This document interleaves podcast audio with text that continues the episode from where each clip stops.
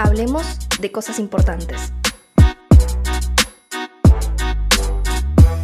Hoy en Hablemos de Cosas Importantes vamos a estar hablando con Mónica Macha. Es psicóloga graduada en la UBA y actualmente diputada nacional y gran luchadora y feminista. Bueno, hola Mónica, ¿cómo estás? ¿Qué tal? ¿Cómo estás? Bien, todo bien. Bueno, eh, si te parece bien, vamos a arrancar con las preguntas. La primera pregunta sería sobre que nos cuentes cómo te empezaste a meter en el movimiento feminista. Bueno, en realidad así como con la idea de movimiento o de, mm, o de una militancia específica sobre los derechos de las mujeres, en principio, que después se fue ampliando con el tema de las distintas identidades de géneros,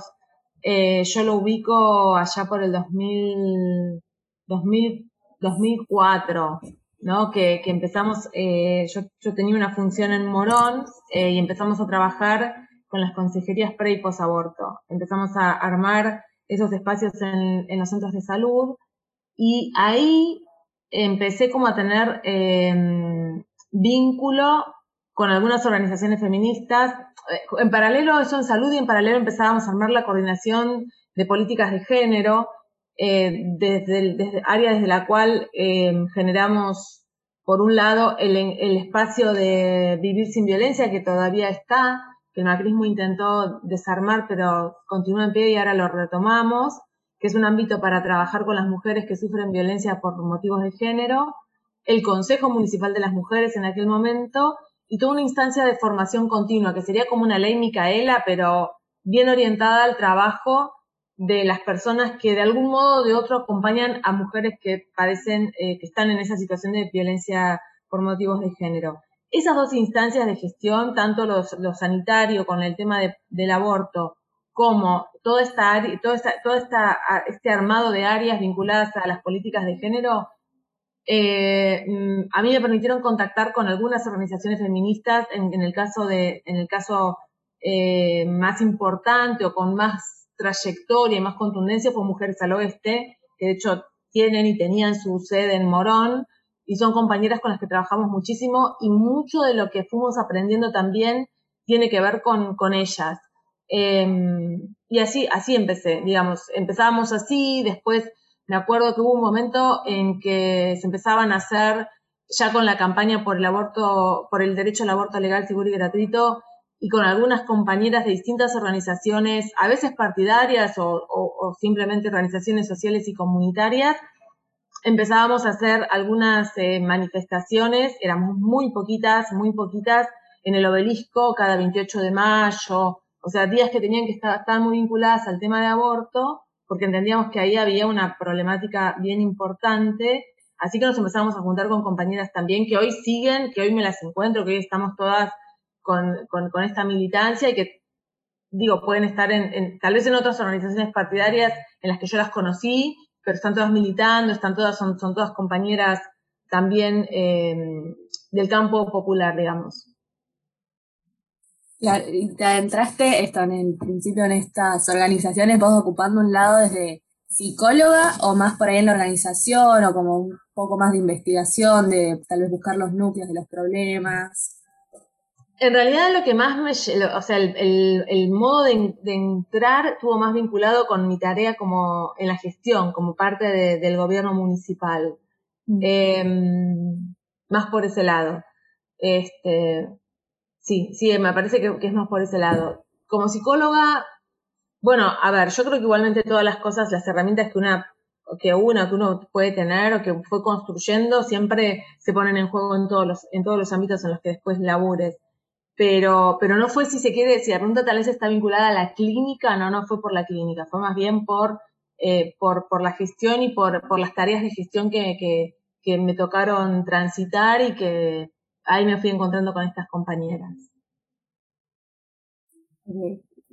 Em, y en comparación del momento ese del 2004, cuando te empezaste a, a meter en el movimiento, eh, ¿cómo ves el feminismo hoy actualmente? En relación con el pasado que ya hace más de 15 años que, fue. Y lo veo que, que, hemos logrado construir y expandirnos y que hoy también eh, yo creo que, que, distintos momentos en estos últimos años también nos permitieron articularnos. Tal vez estábamos como muchas compañeras y muchos compañeros trabajando y militando estos temas de modo tal vez más aislado. Y hubo momentos de nuestro recorrido, de nuestra historia de, militancia feminista, que nos permitieron articularnos y nos permitieron también no solamente hacernos visibles para los demás, también hacernos visibles para nosotras, entender que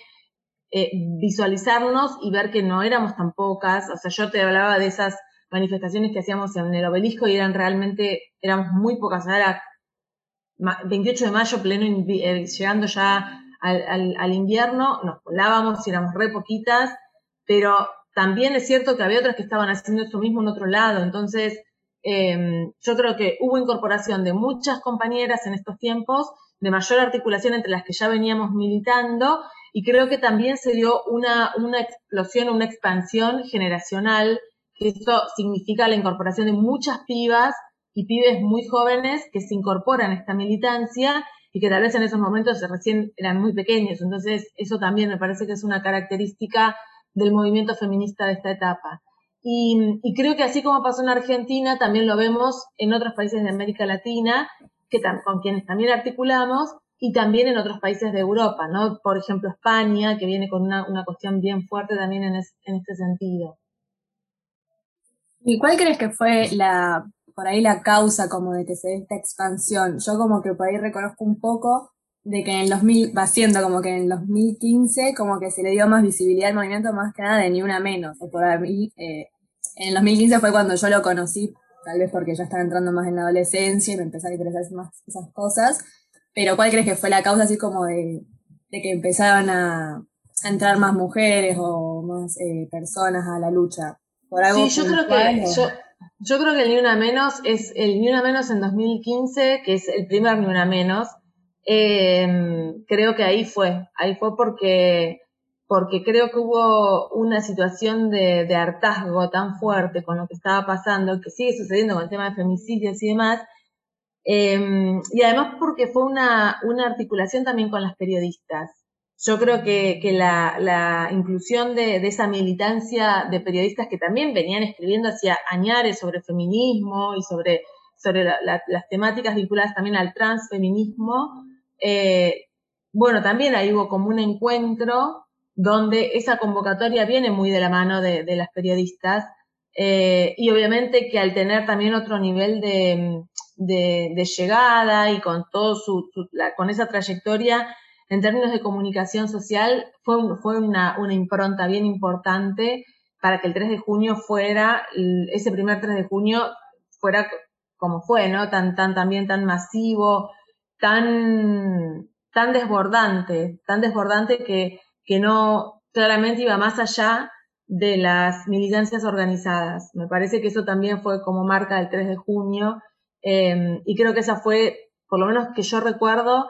el primer momento en que se ve tan fuerte cómo el movimiento feminista se venía, venía creciendo y se venía expresando. ¿Y con qué cosas relacionas el movimiento de Ni Una Menos? Eh, mira, en principio creo que es lo que te decía recién, como, como un momento de, límite, de hartazgo de, tantos femicidios y de que se tomara eh, y de que no se le diera en términos masivos y en términos políticos masivos un lugar central en la agenda política, ¿no? Como, como, como una, un modo de, de plantear que esto tenía que ser tomado también dentro de la agenda pública y política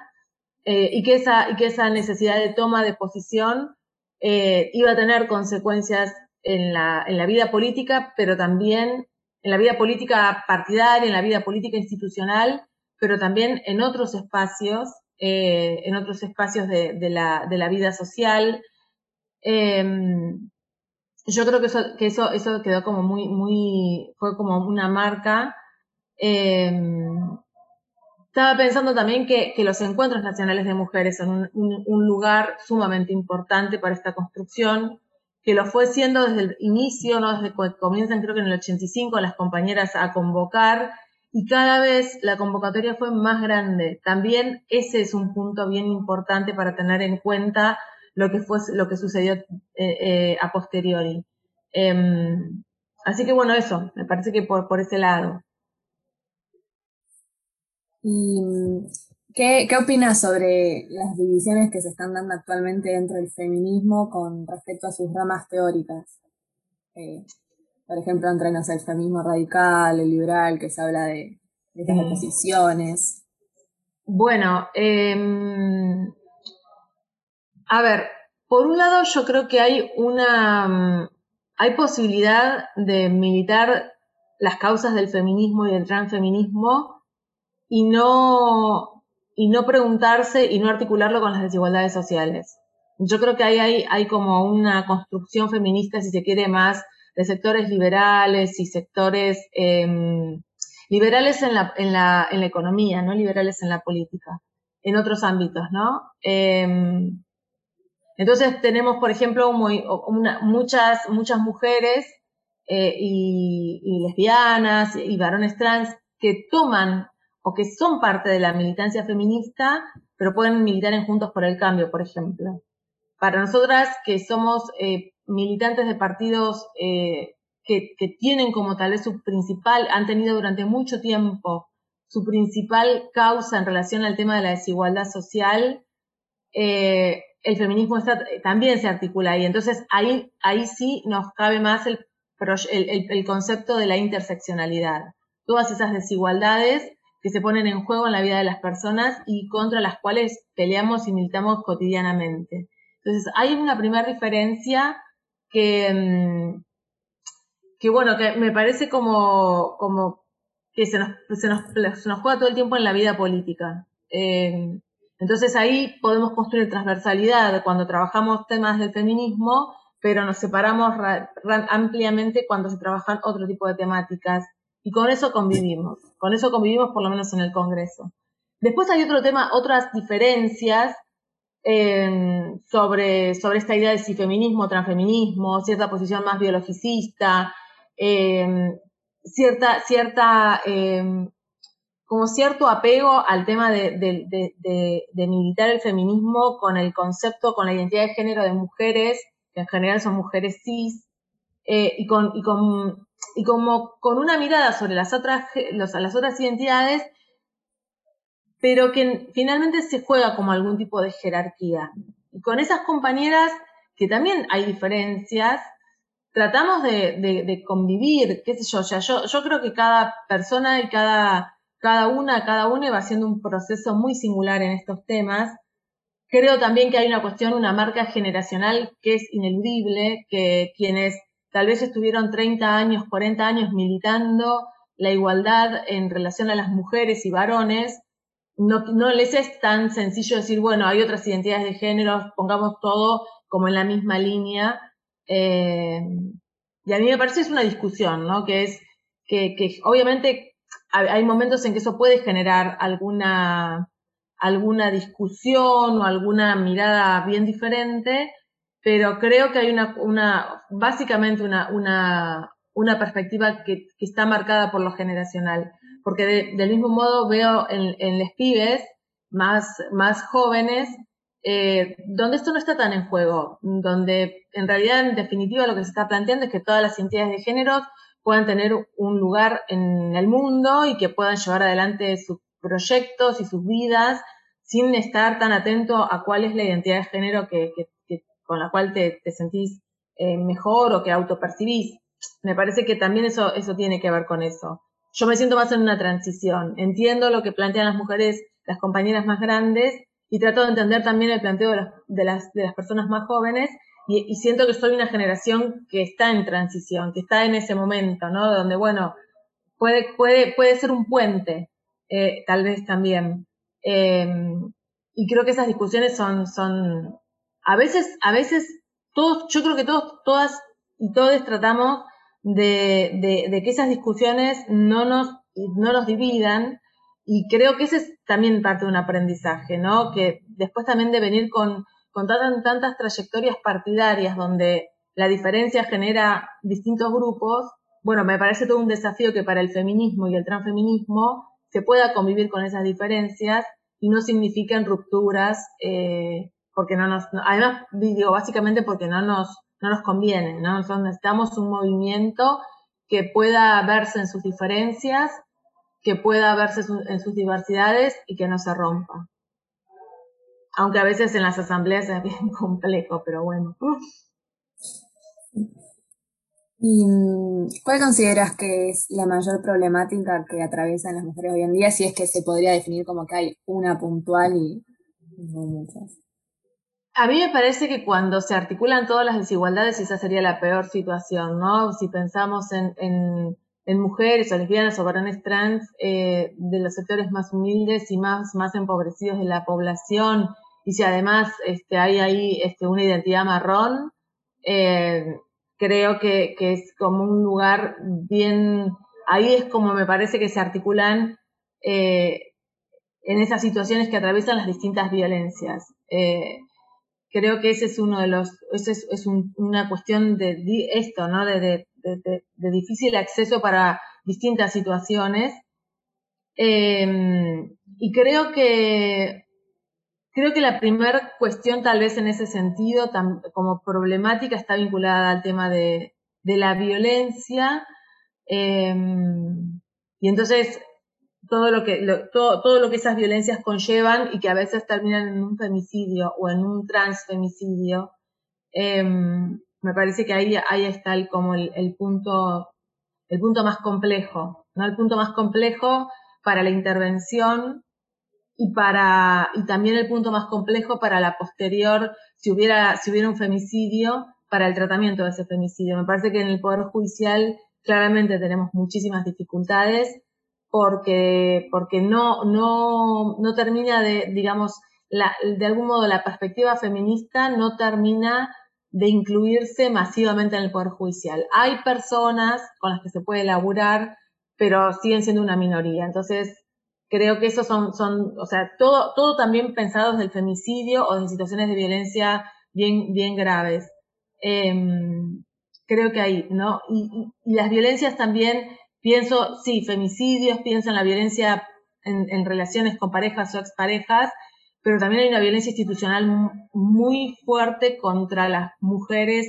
y, y, las, y las identidades de género este, que se juegan muy fuerte, sobre todo en el sistema de salud, en el sistema laboral. Hay, hay situaciones bien, bien difíciles, bien complejas que me, las pondría también como situaciones, em, de las situaciones más importantes que tenemos que, erradicar. Y relacionándolo con esto último que decís, ¿considerás como que actualmente contamos con un buen sistema de, contención y ayuda para las mujeres que sufren violencia de género? Para mí eso implica verlo territorio por territorio. Eh, provincia de Buenos Aires tiene la llegada del Ministerio Nacional con, distintos programas, tiene el Ministerio Provincial y muchos municipios tienen además sus áreas de género. Em, no sé cómo es en otras provincias, yo sé que hay provincias que, que ya tenían también políticas de género, otras que lo están incorporando ahora. Entonces, me parece que en términos de, mm, dispositivos, faltan, faltan. Yo creo que, es, pensar este tema es como pensar eh, la incorporación de dispositivos como tiene el sistema de salud, por ejemplo. Así con, esa, con ese nivel de, amplitud y de, y de, llegada a cada territorio. Eh, a eso yo le agrego también la discusión sobre la formación de las personas que están en esos lugares, porque vos tal vez podés tener el dispositivo, pero si no tenés eh, laburantes con esa formación, van a dilatar los temas, no van a ver, no van a poder observar bien cuando hay una situación de violencia y la van a dejar pasar. Eh, y además necesita gente comprometida. Eso también es un tema y es una discusión sobre, la, sobre el Estado, sobre el gobierno del Estado, ¿no? Que que, a veces puedes tener un presidente que plantea, como nos pasa a nosotros, ¿no? Un presidente que plantea que quiere hacer de las políticas eh, feministas el tema nodal de su gobierno, el tema identitario de su gobierno,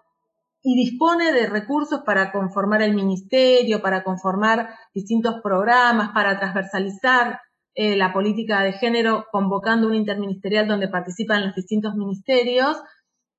eh, o sea que hay como una, una situación, digamos, una cadena que, va en esa, en esa sintonía, Pero para que eso después sea eficaz necesitas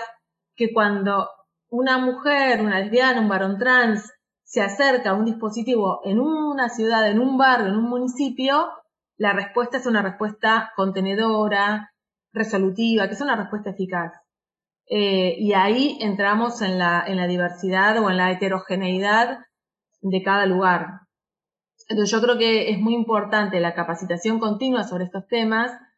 eh, y es muy importante también,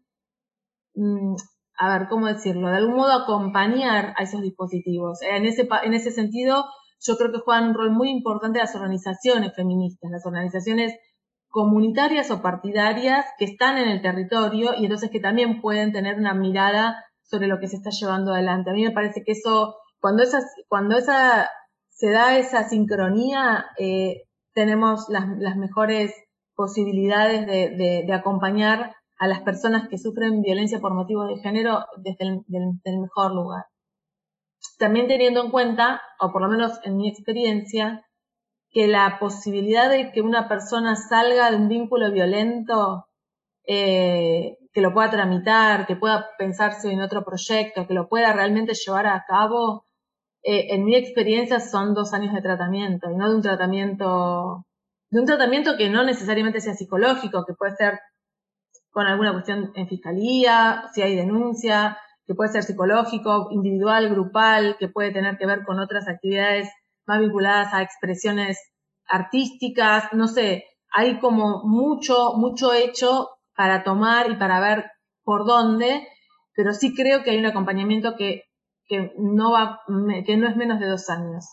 eh, para que una persona realmente pueda, digo, por lo, y, remito a que es una experiencia personal, digo, del trabajo que hicimos en Morón,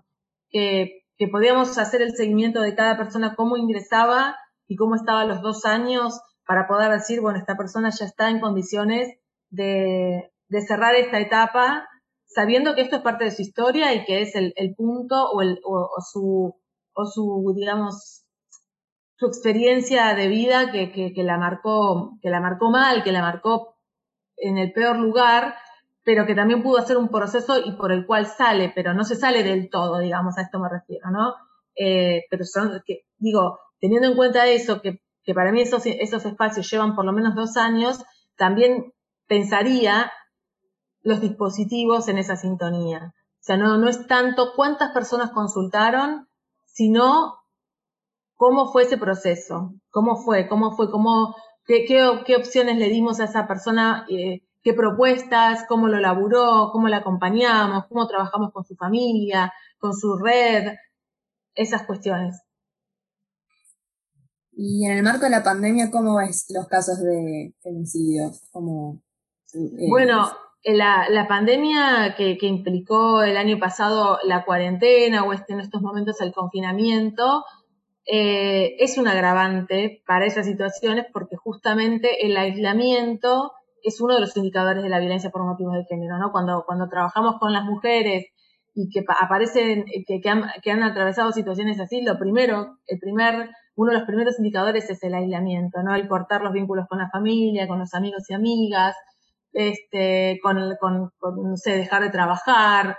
Em, entonces, en este momento, que mucho de eso es como de algún modo la realidad de, toda la población, ¿no? O sea, no puedes ver a tu familia, tenés que restringir la posibilidad de ver a tus amigos y amigas, está, está en, todo lo que se pueda eh, la idea del teletrabajo.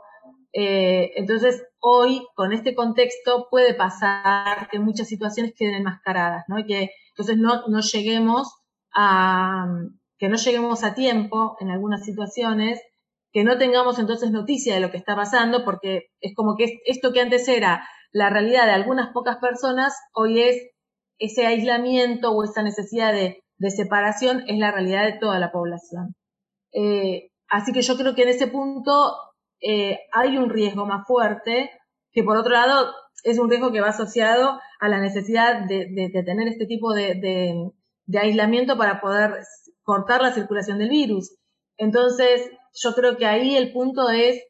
vuelvo al territorio, siempre el territorio, porque la posibilidad de de saber que hay situaciones donde mujeres están viviendo en este contexto está dado por, por el territorio y por, y por municipios que después articularán con provincia y con nación, pero con municipios que puedan tener una articulación con organizaciones, con vecinos, con vecinas, para saber en dónde puede haber una persona que esté atravesando esta situación. A veces es, em, es de difícil acceso